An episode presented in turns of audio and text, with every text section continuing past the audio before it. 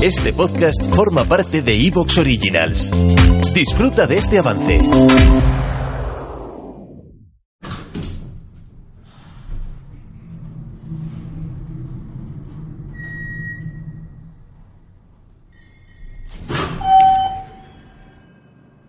Esta es una grabación de audio perteneciente a la corporación Anodyne.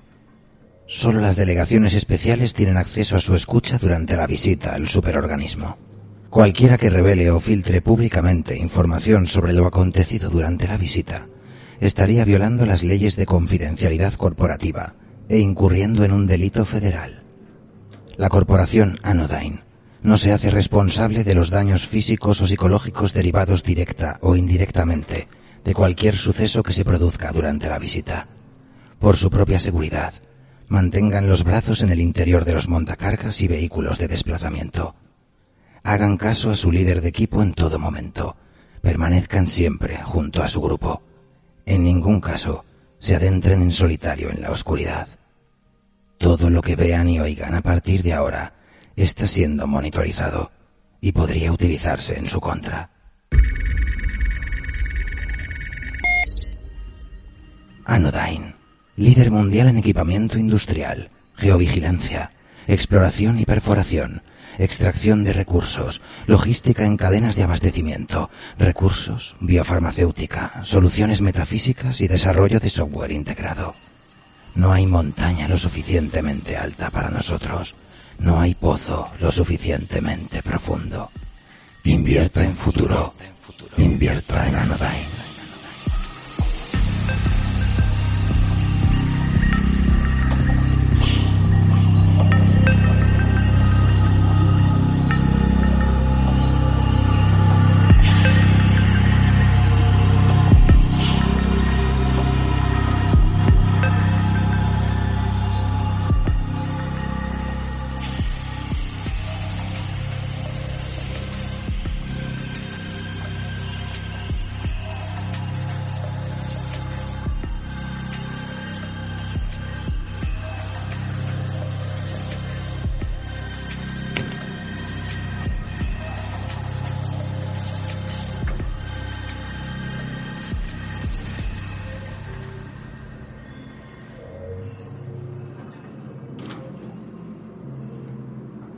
Nombre en clave del proyecto. Mystery Flash Pit. Texas, Estados Unidos. Septiembre de 1997.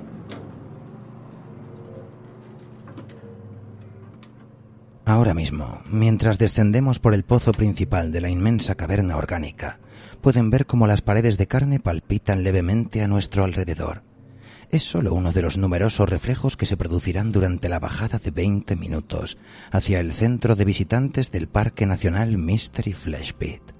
Como verán, la estructura en forma de góndola es la única arquitectura conocida del mundo ubicada en el interior de un fenómeno bioterrestre, también conocido como superorganismo. Incluye hotel, laboratorio y centro de investigación y documentación está conectada con algunos de los viaductos cárnicos de galería transitable por nuestros vehículos de exploración y fue creciendo a partir de una pequeña cabina de observación hasta el desarrollo principal de las estancias del parque temático a lo largo de los años 80. Se trata de una obra maestra de la ingeniería, con materiales y cristales resistentes a los vapores ácidos que desprenden las paredes gelatinosas. La entrada por la que estamos accediendo fue descubierta en 1975 y se halla en una zona prácticamente deshabitada del medio oeste de Texas. Aquí, sobre nuestras cabezas, durante una exploración rutinaria en el desierto, un grupo de locales se toparon con las emanaciones y vibraciones que les atrajeron hasta el pozo. Tras unos días de asegurar el terreno y realizar los primeros descensos, se dieron cuenta de que el descubrimiento tenía unas implicaciones que superaban lo imaginable. Se hicieron llamar a sí mismos los pioneros.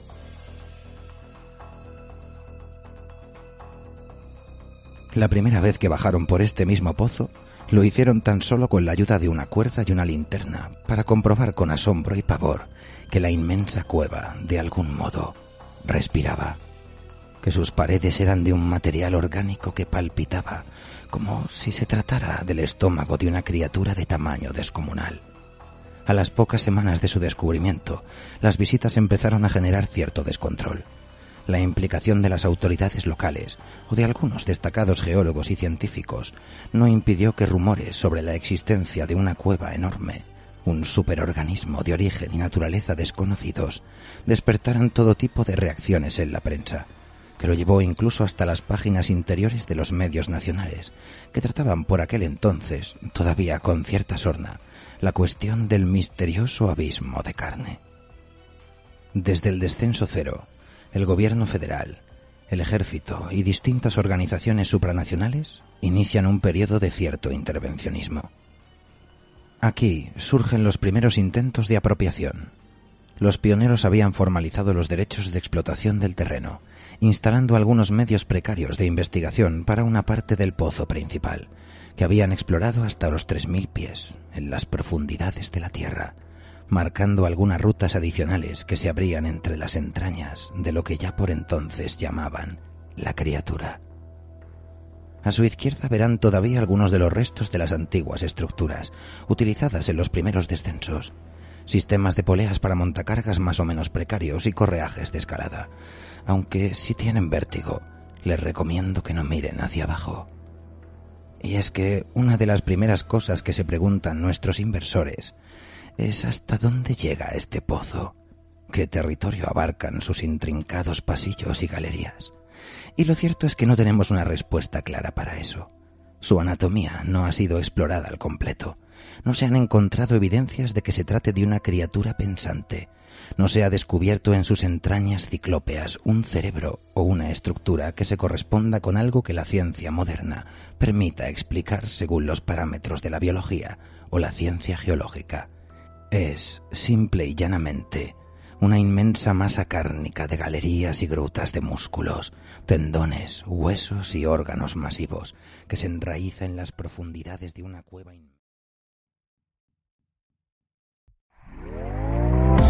¿Te está gustando lo que escuchas?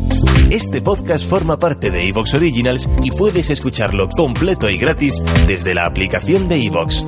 Instálala desde tu store y suscríbete a él para no perderte ningún episodio.